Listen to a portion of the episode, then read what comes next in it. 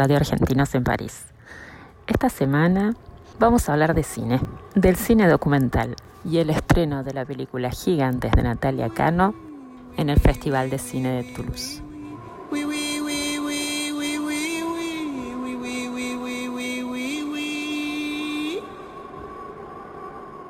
Bueno, y ahora nos encontramos con Natalia Cano, realizadora argentina, yo no estoy muy segura, Nati, si sos oriunda de- del sur de Bariloche o no, o quizás te estoy diciendo cualquier cosa, pero bueno, contanos un poco cómo fue, de dónde venís realmente y cómo fue que, que empezaste con esto del cine.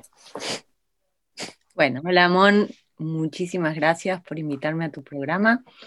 Y mm, yo soy de Buenos Aires, nací en Capital, me crié en la provincia y me vine a Bariloche en el año 97, después de unos cinco años de trabajar en la industria del cine en Buenos Aires y haber estudiado allá. eh, me pasó que quería salirme un poco del mundo de la publicidad, que era el que más trabajo me daba. También había trabajado como asistente de dirección en algunos largos. Y eh, Bariloche, como locación, que es como la ciudad más importante de la Patagonia, eh, era un lugar a donde veníamos bastante a filmar. Entonces, eh, la decisión fue venir acá porque al menos un par de veces al año iba a tener trabajo en lo mío. Eh, me vine con quien era mi pareja en ese momento, que él era jefe de locaciones y yo era asistente de dirección en esa época en, en la industria en Buenos Aires. Y vinimos en el 97 y hasta el 2000-2001 tuvimos trabajo con regularidad dando servicios para las mismas productoras que antes trabajábamos estando allá. Claro. Así que funcionó bien, después nos nacieron dos hijas acá, armamos como una, una pequeña productora que daba servicios para fotos, para cine publicitario, para largometrajes. Y en un momento yo decidí que quería estudiar eh, historia en la Universidad del Comahue, que es una universidad, eh, Comahue es la región, una región que, se compone de dos provincias, Neuquén y Río Negro, del norte de la Patagonia. Y mm, empecé a ir como oyente, un poco por curiosidad, y terminé anotándome y cursando la carrera.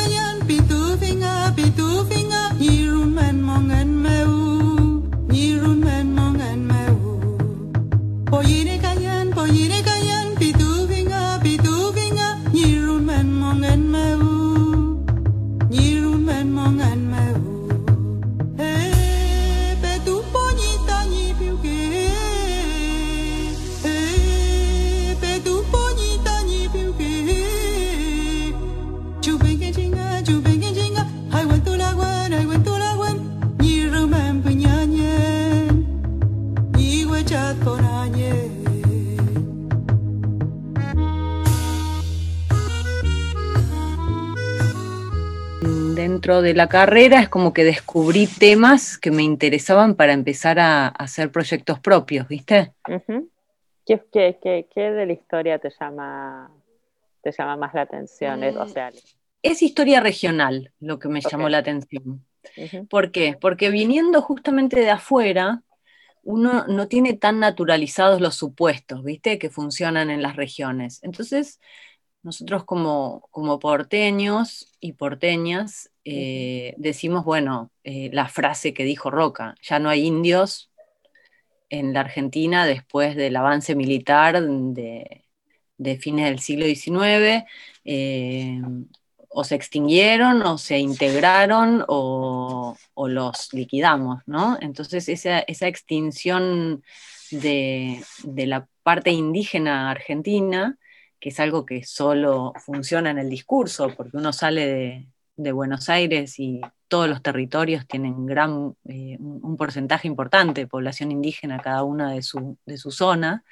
Bueno, al venir eh, acá a la Patagonia con esa premisa y de repente encontrarme con un montón de gente que pertenecía al pueblo mapuche, al pueblo tehuelche, a pueblos que eran eh, por ahí eh, nómades que no eran tan de acá, pero se movían por este territorio. Bueno, todo eso está como muy latente, ¿no? Y está muy presente en cómo se vive acá. Y me empezó a llamar la atención.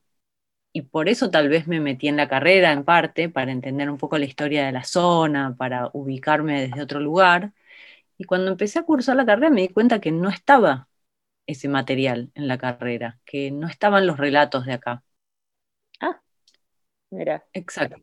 Sí, yo muy sorprendida en tercer año que, empecé a tener, digamos, el periodo, eh, nos tocaba la historia argentina en el periodo eh, qué sé yo, 1860, 1930, dije, bueno, ahí vamos a estudiar la conformación de estos pueblos, de estas ciudades, de estas lógicas que hoy estamos viviendo, ¿no? Porque son los periodos en los que el Estado Nacional empieza a tener cierta, cierta llegada, ¿no? A, los territorios.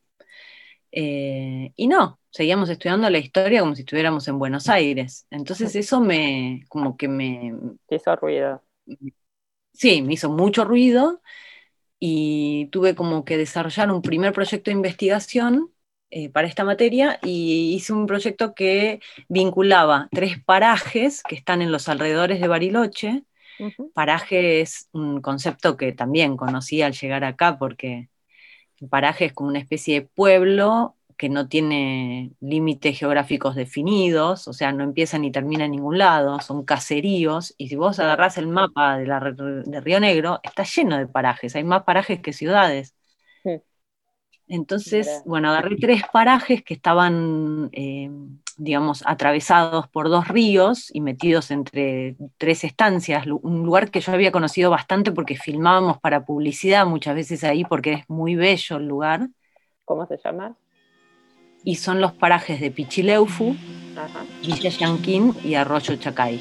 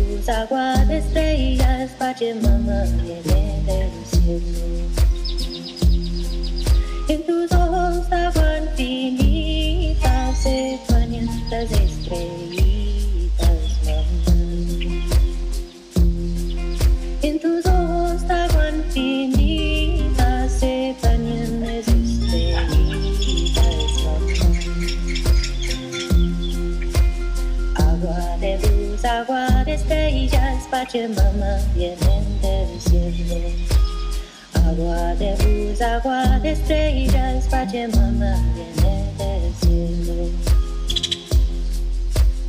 Limpia, limpia, limpia corazón, agua brillante, sana, sana, sana corazón, agua bendita, sana, sana, sana corazón, agua bendita, calma, calma, calma corazón, agua del cielo.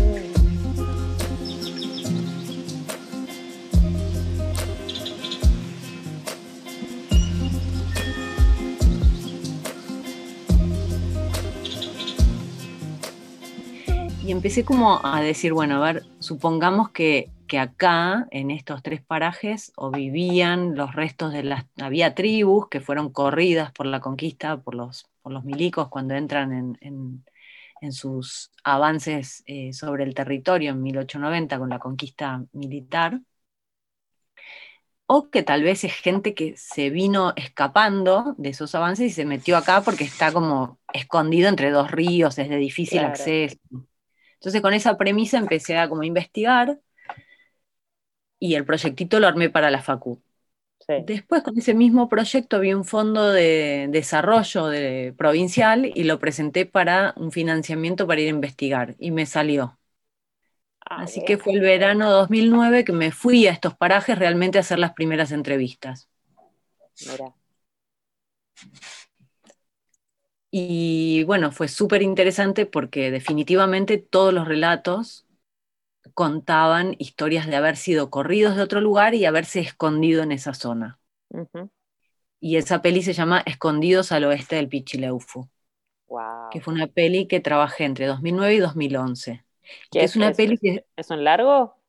es un largo documental, es un tipo un relato coral, de memoria oral, de los más viejitos que encontré en los tres parajes, que recomponen un poco cómo fue después del avance militar la, reconfiguración social, ¿no? De gente Claro. venida de diferentes tribus que se juntó y se hizo familia y se asentaron ahí, y un poco se declararon paisanos, gauchos, Mm. digamos, borraron su nombre de indio o, o perteneciente a tal, a tal tribu, a tal parcialidad, se escondieron detrás del, del rol de, de paisano, de- Claro.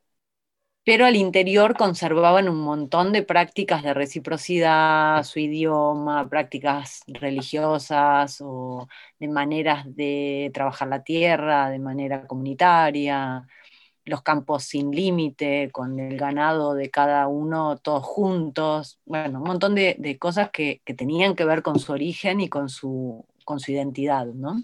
En ese, en ese momento, eh, cuando fue la campaña del desierto, fue, un, eh, fue después, tipo un par de décadas después, que empezaron a llegar como estas campañas antropológicas desde Europa.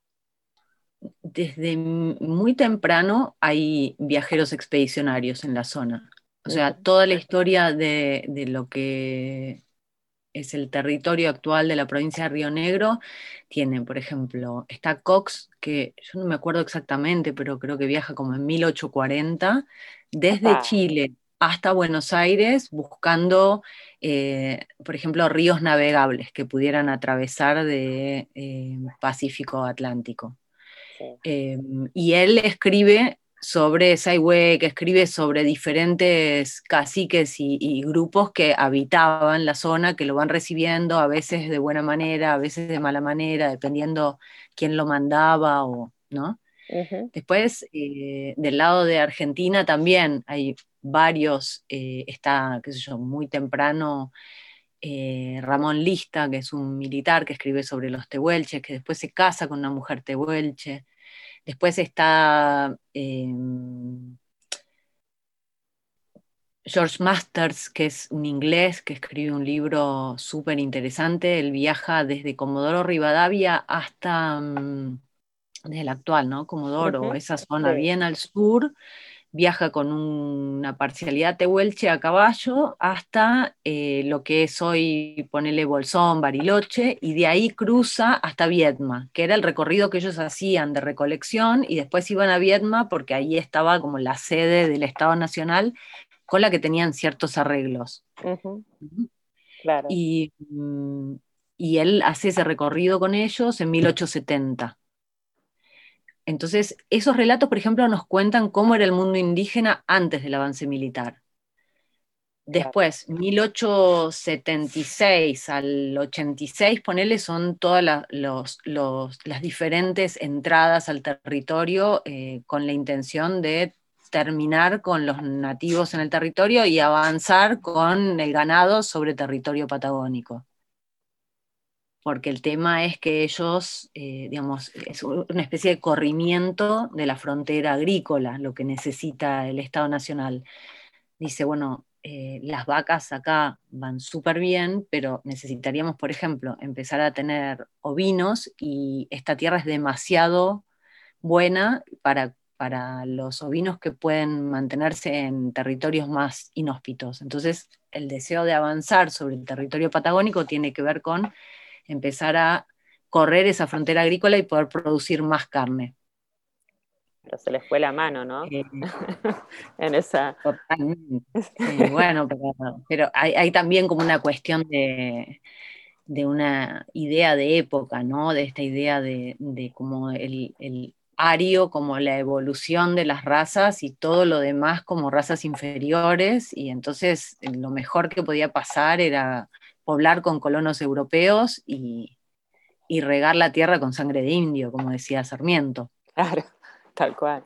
Porque Sí, la campaña empezó en el 78, ¿no? 1878. Sí, 78. Y creo que el, el- el último cacique que se rinde, no sé, creo que es en el 84, 82, 84, que, que se rinde ahí en, en Junín de los Andes.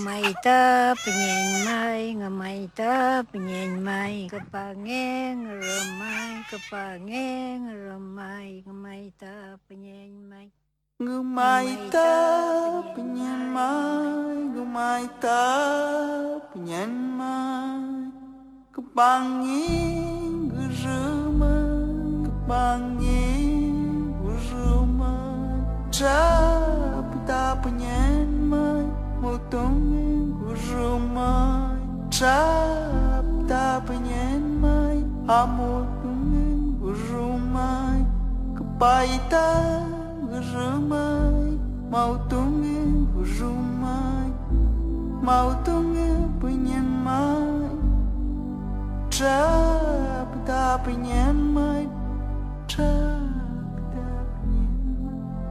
czad, nie ma.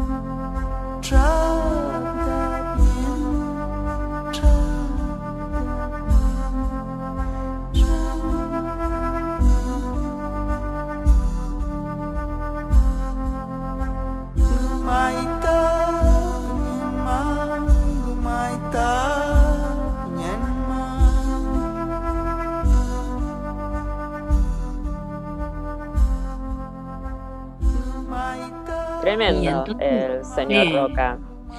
Tremendo. Pero posterior también hay viajeros. Por ejemplo, eh, la peli que vos me ayudaste y colaboraste y viste nacer, que se llama Gigantes, eh, trabaja en base a un libro de un expedicionario francés que viaja en 1896-97.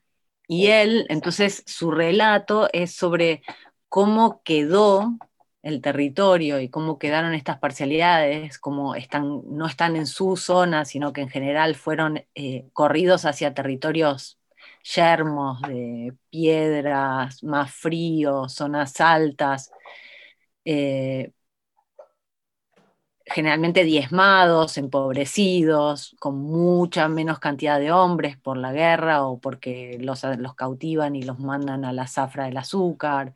Claro. Eh, y entonces el, el- el- testimonio de- del diario de, de, de Henri de Lavaux es un testimonio eh, de un periodo posterior a la guerra, pero de ellos también recomponiéndose, porque también hay un, los llevan a Valcheta, una especie de campo de concentración, gente de muchos lugares, pero después de 5, 6, 10 años que están ahí en Valcheta, es como que los empiezan a soltar. La gente Claro. medio se, se afinca ahí, alguna gente se queda y otros empiezan a volver a sus zonas.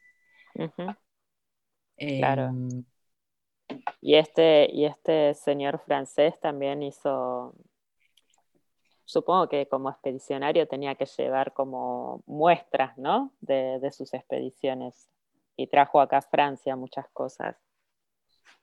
Sí, de la Bo viene con una misión eh, triple, me dijo la curadora de, de la muestra que está en el, en el Quebran Lee, de la colección Labo, que es una antropóloga que es de acá de Bariloche, pero vive allá. Ella me dijo, tenía tres misiones, una eh, colonizadora, o sea, de identificar zonas eh, interesantes para eh, asentar colonos, otra antropológica, que era la de eh, recopilar eh, huesos y esqueletos completos que pudieran llegar a ser el vínculo del hombre de la edad de piedra con el hombre moderno, por este Mm. mito del gigante patagón, ¿no? Claro. especímenes lo más altos que pudiera conseguir. Y la tercera era de tipo etnográfica, en donde él hace un diario de viaje súper minucioso y muy interesante de cada una de las parcialidades con las que convive, con las que intercambia, a las que les eh, eh, saquea las tumbas de sus antepasados y etc. Y él cuenta todo de una manera increíblemente cruenta, porque él se siente avalado por, por, este, por, un paradigma científico en donde lo más importante es la ciencia. No, importa, él lo que, el no importa lo que libro- tenga que hacer. claro. no, claro, él tiene un dilema moral que todo el tiempo aparece y, y él mismo se justifica, ¿viste? Y dice, bueno, pero la ciencia me lo agradecerá. Bueno, pero estará en una vitrina donde lo visitarán cientos de personas. ¿Viste? Y a esto está desenterrando, cortando, cocinando cuerpos enterrados hacía tres meses. Claro. No, no, es la cocina macabra. La cocina macabra, o sea, agarrar a una una persona y cocinarla libro. es tremenda, es tremenda. para guardarlo. Hay un diálogo en el libro entre un, un viejo tehuelche que lo encara y le dice, eh, yo a vos te conozco, sé de vos. El brujo blanco le decían a la voz, porque era como que lo, anteced- lo, lo antecedían, ¿se dice? Sí, Sí, llegaba antes que él su fama y cuando el tipo llegaba a, a- a los poblados, la gente le tenía miedo. es que sí. Entonces, había un viejo que lo encara y le dice, yo vos te conozco eh, y quiero venir a decirte que te regalo mi cuerpo. Lo podés llevar. Y él, entonces la voz se ríe y le dice, lo que pasa es que se te ve muy sano y cuando vos te mueras seguramente yo esté de nuevo en, en mi país. Mm, Eh, entonces el viejo lo mira así y le dice, ¿qué haces con nuestros huesos? Y la voz le explica, los meto en una caja y los mando por barco a un- una catedral que le llamamos museo, donde mucha gente los irá a ver. Y entonces él le dice, vos cocinaste a mi primo. Y lo que me decís quiere decir que mi primo nunca va a volver a la Patagonia. No, le dice él, no va a volver, pero como te dije, va a estar bien acompañado. Qué tremendo. ¿Ves esos diálogos y decís, ¿qué?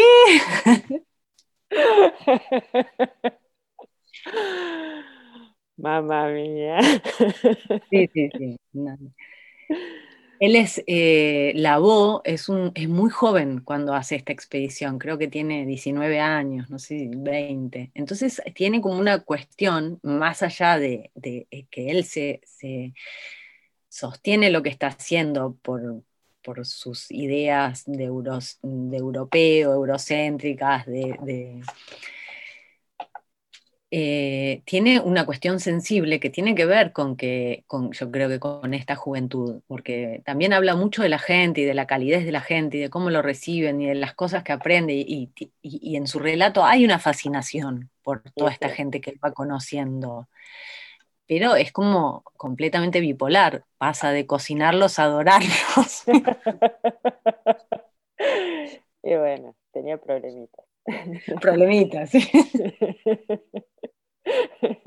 Igual yo creo que para, para ser un, un, ¿cómo se dice? Eh, alguien que se, eh, tipo principio de siglo, que tomas la decisión de cruzar el planeta, que te subís a un barco, que tardás, no sé, dos, tres meses en llegar al otro lado del mundo, empezar a caminar por tierras que no conoces, hablar un idioma que no conoces, y no sé, hay que tener un espíritu, digo, si no, te volvés bipolar.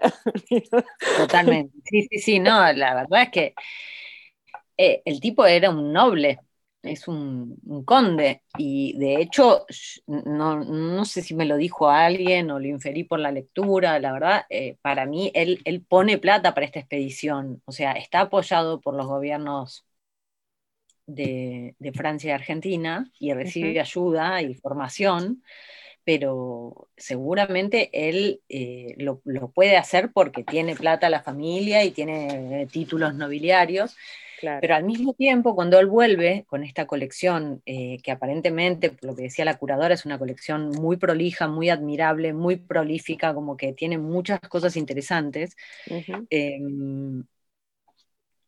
él se vuelve como un socio honorario de la Sociedad Geográfica, que para su Claro. juventud es un, un- una- un logro enorme. Sí. A partir de ahí, él ocupa un lugar en la sociedad que supongo que debe ser distinto al previo a esta odisea, ¿no? Entonces tiene un para qué bastante claro. Claro, pero aparte, bueno, en esa época la sociedad geográfica que eran bueno, los franceses, los ingleses, ¿no? Que, que estos expedicionarios del mundo, eh, cada cosa que descubrían era como, es- es- se juntaban esas reuniones, ¿no? A ver quién era el, el que llevaba El descubrimiento más top de... Sí, Sí, sí, sí, está el audio de, las sesiones de, 19 no- de em, 1901, cuando él publica el libro, porque ese, ese cuaderno etnográfico se transforma en dos libros, uno más corto, uno más largo, em, y él abre las sesiones de 1901 dando un discurso sobre la Patagonia. wow. Eh, y entonces toda la gente, claro, estaría ahí. Después la publicación del libro, que todos hayan conocido lo que trajo, que eran no sé cuántas toneladas de materiales, ¿viste? Cue- Cueros pintados, material de la vida cotidiana, cerámica, madera, 11, 11, que- 11 esqueletos completos. em, 200 cráneos, eh, Oh. platería de todo tipo, eh, un, un taller de platero se trajo con el fuelle, con todo. O sea, la verdad es que hay un, un platero eh, mapuche tehuelche que se llama Mauro Millán, que eh, fue convocado por el Museo Quebranlí en un momento para organizar la platería, Claro. que él lo que puede leer ahí es cómo el, el contexto era de empobrecimiento, porque muchas de las piezas que en general se hacían de plata estaban hechas con latón, con otros metales, pero los plateros seguían produciendo y eh, lo que dice es que muchas de las piezas están desgarradas, rotas y que eso denota que no es intercambio, que hay mucho de saqueo, hay mucho de levantar de, de tumbas y que es muy difícil que las mujeres mapuche, que son las que en general eh, utilizan la platería como forma de, de protección y, y como en general las mujeres eh, a, a medida que suceden eventos en su vida, van recibiendo regalos de platería. El tipo de aros o chaguay tienen que ver con que si tienen hijos o si son casadas o si, si son solteras. El tipo de... Todo, todo, tiene un sentido. Entonces la platería es como muy personal para que una mujer le intercambie por algo. Claro. Eh, así que bueno, eso tal vez también da un poco que pensar si lo que él escribe es tan así como lo que sucedió. Bueno, eso nunca ¿no? se va a saber, ¿no? Uh -huh. Pero yo supongo que también que como, eh, como ex, ex, expedicionista, eh, también hay, hay, hay, una percepción de las cosas con, con un cierto grado de, no sé, de esto, ¿no? Sí, de con conquista. en particular. Sí, particular, sí, ¿no? Medio de, bueno, vengo de la France y yo qué sé. Totalmente. Sí. Y también, bueno, eso como blanco y extranjero, las comunidades lo reciben porque tal vez siempre piensan que puede ser alguien que tenga un contacto en el gobierno que les mejore de alguna manera su situación actual de posguerra, claro. ¿no? Despojo. Entonces hay como una, una doble necesidad, miedo de dejarlo entrar, de interactuar, de intercambiar. Es un contexto muy particular. Eh, sí, y también creo, no sé, esto te lo digo desde la ignorancia, pero quizás eh, más cuando es a principios eh, del siglo o fines del 1800, supongo que eh, no sé cuánta relación tendrían con el gobierno, ¿no? Las, los pueblos aborígenes, porque en realidad si, si, no fuese por la campaña del desierto, digo, ¿qué, qué tan al tanto estarían de, no sé, de, de cuánta gente y de, de dónde cuánta estaban. gente y dónde estaban y qué, y qué, es un gobierno y cómo esa tierra, ah, sí, esa tierra pertenece a un estado, no sé, como, digo, cuánto ellos sabrían, ¿no? Digo, porque no, no, sé. Sí, en realidad hay, por ejemplo, hay una parte del libro en donde él llega a, un, a una comunidad y empieza a relacionarse y, de, y, va todo bien y de pronto la gente se empieza a poner tensa y como dice, y el ambiente empieza a cambiar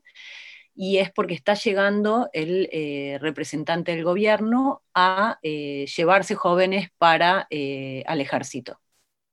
Oh. Entonces, él eh, presencia toda una situación en donde el cacique tiene que decidir cuáles son los jóvenes que va a entregar para el ejército. O sea, hay, hay todo el tiempo presencia estatal de diferentes maneras, generalmente de una manera bastante eh, radical. intermitente y radical, sí, así. Mm. Eh, sobre todo después de la conquista, porque tal vez antes había como más empoderamiento por parte de los pueblos que habitaban acá el territorio. Había eh, negociaciones, había acuerdos, había eh, intercambio, pero a partir de que el Estado rompe todos esos acuerdos y avanza militarmente, ya es son pueblos que, están, que son subalternos, que son los que perdieron la guerra y que están ahí en proceso de, de extinción por parte de las políticas estatales.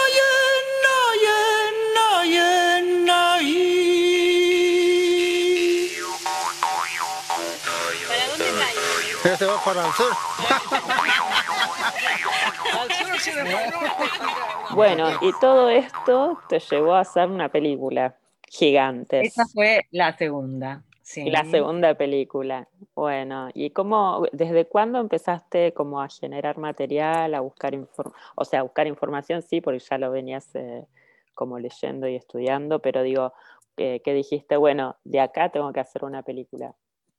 Fue, creo que fines del 2015, no, comienzo del 2016, por ahí, eh, entre Navidad y Año Nuevo, fui a, a, a Chubut, al sur de Chubut, a un pueblo que se llama Alto Río Sengar, y a, a conocer al lonco de una comunidad, que es la comunidad Sacamata Liempichún, que había hecho eh, el pedido de restitución de, un- de su ancestro al Museo del Hombre.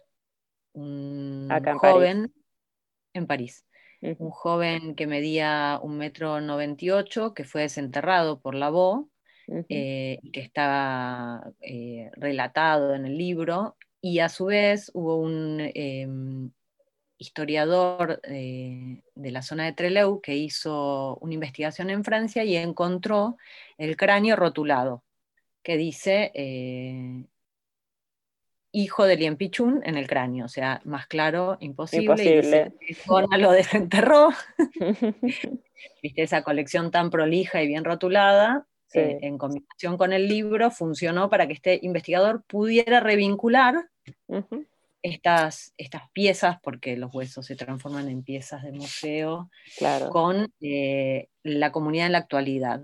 Escribe un, un paper, eh, eso lo levantan varios medios, eh, como el episodio es tan, tan sangriento y mediático, se, se conoce y la comunidad se entera y eh, a través del colectivo Guías, que es un grupo de antropología forense que funciona en, en Buenos Aires, en el Museo de la Memoria, hacen el pedido de restitución del ancestro y su, y su ajuar funerario. Entonces yo eh, viajo de Bariloche, o sea, yo estoy en la cordillera también, pero estoy a 800 kilómetros al norte del pueblo de ellos. Viajé a conocerlos, eh, tuvimos unos días de, de intercambio, me quedé ahí, le puse la carpa en el jardín y no llevé la yegua esta vez, pero... y, y- Fuiste bueno, con la chata, la chata y, el, y, el, y la carpa. Sí, tal cual. Y, mm, y a partir de mayo creo que fue la primera vez que fui a filmar. Que, Y viajé entre el 2016 y el 2020, no, el 2019, eh, unas cuatro o cinco veces. A veces yo sola, a veces con equipo técnico. Presenté un proyecto al Instituto de Cine en- en, eh, acá en Argentina. Conseguí un financiamiento que es el financiamiento más pequeño para documental, pero que me sirvió para estos viajes. Claro. A su vez, como vos sabés, mi pareja en ese momento eh, se había ido a trabajar a Francia. Entonces tenía la posibilidad de intentar eh, acceder a la colección en París. Y entonces entre los viajes hacia Chubut y los viajes a París se fue armando un poco el material que se transformaría en gigantes para el Ahí 2020. va. Después después de, de idas y vueltas con el montaje, finalmente el 2020 encontró, Oh, el Enero final. 2020, sí. Muy bien, muy bien. Y bueno, y, y ahora estamos festivaleando un poco. Ahí va. Lo van a presentar en Toulouse. Sí, entró en Cine Latino Reencuentro de Toulouse en una categoría que se llama, espera que te lo digo, eh, documentales de descubrimiento, o, pero vos lo vas a decir en francés mejor que yo. A ver, lo vamos a buscar. Découverte documentaire. Malísimo lo mío. Yo te Eh, pa- paso ahí acá. Ahí va, sí. Es como el Em, descubrimiento documental. Ahí va. Y las fechas eh, va a ser em, entre el 19 y el 28 de marzo. Ok. eh, Ahí te mandé por WhatsApp. Ok, genial. Así lo podemos postear. Sí. Claro, Lo que pasa es que todavía La no, plataforma, claro, porque es esto, lo mismo que pasa ahora con, con esta semana de cine que, va a suceder acá en París, del 8 al 14, Ujú. es que justamente no puede ser presencial por el toque de queda. Entonces, eh, estoy viendo que también Toulouse van a tener una plataforma que va a funcionar como una biblioteca, como una biblioteca, y entonces ahí se van a poder comprar los pases y ver las películas online. claro. Aparentemente entre el 19 y el 28, yo no sé si va a haber un día de estreno y después queda liberada o si de entrada tenés disponibles todas las pelis. Creo que son 11 películas en la categoría. Ok. Ok. Bueno, interesante para ver. Qué bueno, vamos a poder ver gigantes en Francia. Sí, sí, sí, sí, buenísimo, porque todos los festivales que estuvo acá, que fue, estuvo en Panamá, en Chile, en Ecuador, acá en Argentina, en- eh, no, no, como que no tenían la zona Europa. Entonces yo tenía gente que la quería ver allá y no, por más que era online, no tenían la, el acceso. Eh, ¿Sabes si tiene geolocaliz- eh, geolocalización el- la plataforma? Porque quizás es solo para Francia. Eso hay que estar, eh, habría que fijarse. Cine latino Sí, supongo que Mm, sí. que es tengo que averiguar. Hay que averiguar. puede ser que sea para Francia o para Europa. Sí, porque pero son, son me bastante, preguntaron celosos, si era- bastante celosos con la geolocalización, así que Sí, Pero me preguntaron, viste, si era estreno francés o estreno europeo. Y la peli es estreno europeo, porque la verdad es que no, eh, es el primer festival de allá que entra. claro. Tampoco lo mandé tantos. Estoy empezando ¿Y, con y avisaste al que al que Branly o al Museo del Hombre que se va a pasar la película o no? La verdad es que no. Una buena pregunta. Mira, eh, la peli eh, siempre tuvo intención de incluir las colecciones y de entrar a los museos, pero esto fue muy difícil. mm, Eh, de hecho, en el que Brandly, a pesar de que tenía este contacto bastante interesante y ella me dio una entrevista y fue muy amorosa, cuando hice el pedido formal, la respuesta fue muy compleja, o sea, querían que yo entregara un informe con número de catálogo de cada una de las piezas que necesitaba filmar, cuando, y cuando entrabas al catálogo online, eh, las piezas de la colección no estaban. Y yo sabía por antropólogas que habían trabajado dentro de la colección que esas piezas sí existían. Y dentro del eh, paper que había escrito este investigador de Trelew, las piezas están. Pero entonces era como imposible, pues yo hablaba de piezas que no estaban en el catálogo y si no estaban en el catálogo no las podía filmar, para empezar. Después me pidieron 2.600 euros por media jornada de rodaje dentro del museo, que para mi presupuesto argentino era delirante, y Claro, al nivel de especificidad de lo que iba a hacer y cuándo lo iba a hacer, que nunca podía coincidir con mis viajes, porque claro. necesitaba dos meses antes dar, eh, no sé, el- la cantidad de equipos que iba a entrar al museo, los técnicos con DNI, con número de, ¿viste? Sí. Era imposible de coordinar, además del monto que me excedía.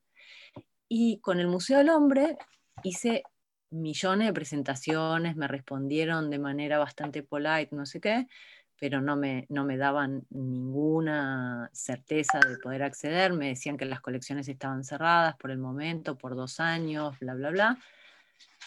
Eh, y en todo mi, mi tiempo yendo a Francia, que fueron tres años, o capaz que un poco más, estuve con dos eh, productoras de Francia que me, m- m- con una nos presentamos a- al fondo del CNC eh, Ayudas del mundo, sí. Ayudas del Mundo, que no Ujú. salió, que era una productora con la que yo había trabajado acá en Argentina y que realmente no era el perfil de la productora, pero me ayudaron por, por amigos. Y después una productora que sí tenía más el perfil documental y que ya había trabajado dentro del museo. Y a partir de que ellos hicieron el pedido, el museo respondió de una manera más seria, pero lo que nos dijeron era que eh, por todo el proceso que estaba sucediendo en Francia con respecto a las restituciones, por dos años no iban a dar acceso a filmar nada que tuviera vínculo con comunidades. Bueno, de hecho la carta que me responden está en la peli porque es lo único que obtengo del museo. Claro, y sí. Entonces, mi relación con los museos, la verdad es que fue bastante, estuvo trunca y la postura de la peli es crítica. Claro. Así que yo no, no tengo mucha esperanza de que a ellos les interese la peli en sus programaciones. Igualmente podría dejar que ellos lo decidan y enviarla la próxima vez que abra la convocatoria. Una parte 2 de Gigantes, quizás, en algún momento, ¿no? Como Cuando me den acceso. cuando te den acceso. Sí, O cuando se suceda la restitución, porque en algún momento va a suceder, porque no tienen no tiene gollete, podríamos decir, lo Sí. que, lo que ellos dos tienen. O sea, son eh, los antepasados de comunidades que están vivas, que están reclamando y que tienen todo el derecho a que les devuelvan lo que les robaron. Entonces, no, no hay cómo. O sea, estamos todos de acuerdo que los paradigmas científicos cambiaron, pero son cautivos de la ciencia dice. están ahí, siguen ahí, están en sótanos, no están expuestos y ellos no lo sueltan. No, pero si está pedido, el, el- el- si está pedido el pedido, que valga la redundancia, de extradición, deberían, deberían cumplir con eso.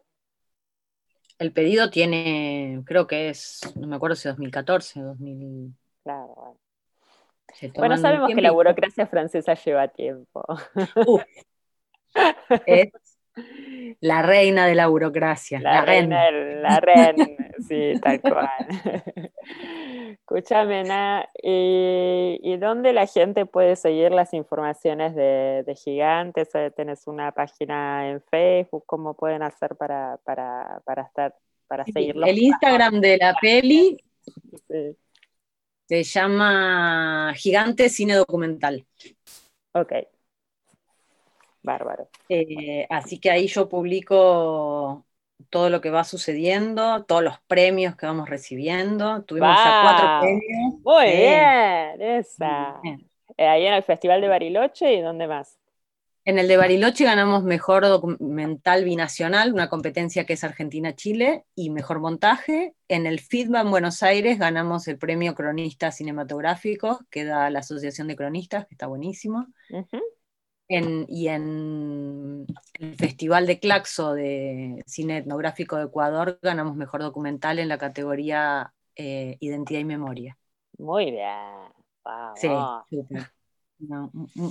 y, y sabes qué, para mm, son todos festivales que son muy participativos y yo estoy muy feliz que la comunidad eh, Sacamata Liempichún, que obviamente al principio eran súper desconfiados conmigo, están participando activamente en los conversatorios, en las actividades, eh, en la publicación, en, en la prensa, o sea, están a pleno con la película, es de ellos, son muy felices con la peli y eso para mí es el mejor premio. Y sí. Y sí, Sí, tal cual. tal cual. Y, y después hay un, me había olvidado que hay un grupo en Francia que se llama Tierra y Libertad en Arauco, que ellos, eh, a partir de una actividad que hicieron con Mauro Millán, con este platero que te comentaba antes, eh, conformaron una comisión de ayuda a la restitución del Liempichún. Ah, Y ellos desde Francia están impulsando un montón de actividades y es un- muy probable que armen un conversatorio eh, unos días antes de Toulouse. Así que, Hay que estar atentos. y si eso sucede, yo te lo, te lo aviso. Bueno, Buenísimo.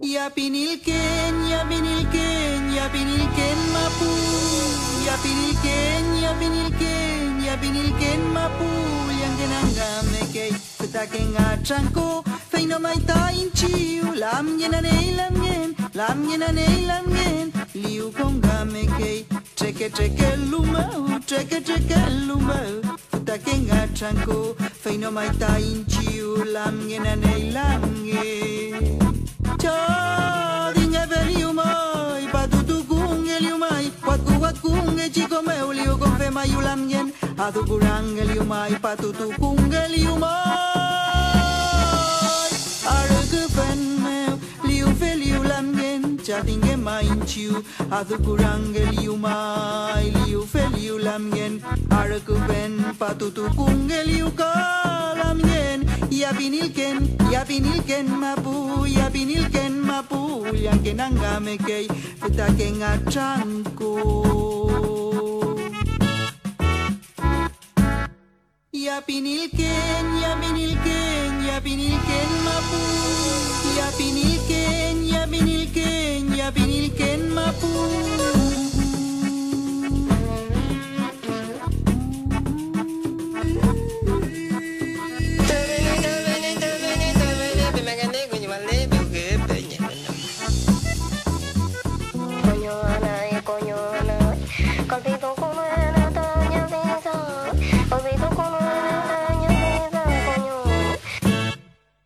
Yapinilquén, yapinilquén, yapinilquén mapú.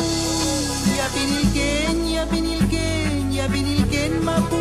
Yangenangamekei, fetaken achanko. Feino maita inchiu, lam yenanei lam yen, lam yenanei lam yen. Liu kongamekei, treke treke lumau, treke treke lumau. Fetaken achanko, feino maita inchiu, lam yenanei lam yen.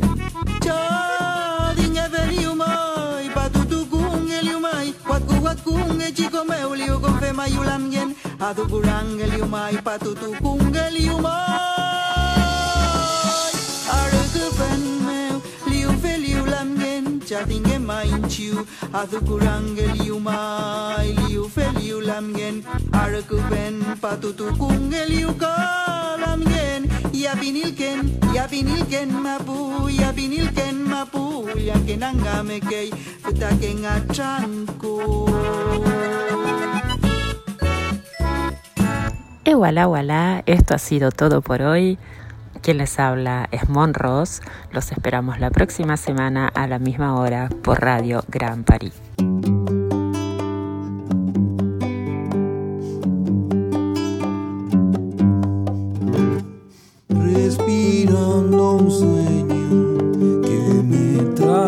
Hasta aquí. Acordeón de tango en guaraní.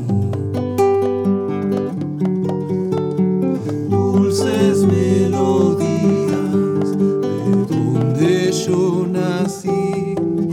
Y no sé si estoy llegando,